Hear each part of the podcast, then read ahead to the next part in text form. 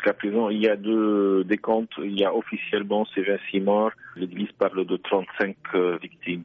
Ces personnes se rendaient au monastère de Saint-Michel à quelle occasion? En fait, euh, il n'y a pas d'occasion précise, euh, précise parce que les églises en Égypte, ils font ce genre d'activités, des excursions, des visites de monastères régulièrement. C'est juste peut-être parce que les enfants viennent de prendre leurs vacances donc c'est une excursion comme à l'école. Cela fait plusieurs mois que le groupe État islamique s'en prend à la communauté copte en Égypte. Est-ce à dire que les mesures de protection à leur faveur ont échoué? Oui, ça c'est évident, mais jusqu'à présent, le gouvernement, le président même, il refuse d'évoquer un échec du ministère de l'Intérieur ou des services de sécurité ils essayent de, de trouver, de, de, de, donner un os à mordre aux médias pour parler, par exemple, du discours islamiste, euh, pour attaquer telle ou telle institution, tel ou tel groupe.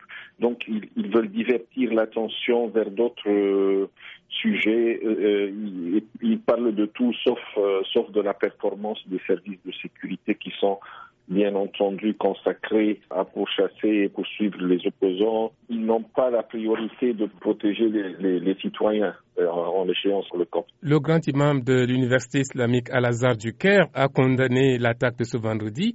Quelle est la portée de cette condamnation? Bah, C'est une condamnation de routine, comme le font tous les responsables politiques ou religieux. Ça n'a pas vraiment un sens euh, spécial. Quel avenir pour la minorité copte en Égypte dans ces conditions? Bah, Jusqu'à présent, c'est vraiment la, panique, euh, c'est la colère, mais il n'y a pas de lumière au bout du tunnel, il n'y a pas vraiment un plan sérieux qui vise à renforcer la protection des Coptes ou à prendre des mesures pour que ça ne se reproduise pas. Et, les gens ont fini par se demander est-ce que le régime lui-même ne profite pas de tels attentats terroristes pour légitimer sa présence et son existence? Comment les Coptes vivent-ils quotidiennement euh, face à cette situation? Il n'y a pas de danger dans la vie quotidienne, il y a juste un danger dans les rassemblements coptes, notamment au sein des églises, des lieux de culte, ou comme euh, l'incident d'aujourd'hui, quand il y a des activités en dehors de l'église, des expulsions, des visites au monastère, etc.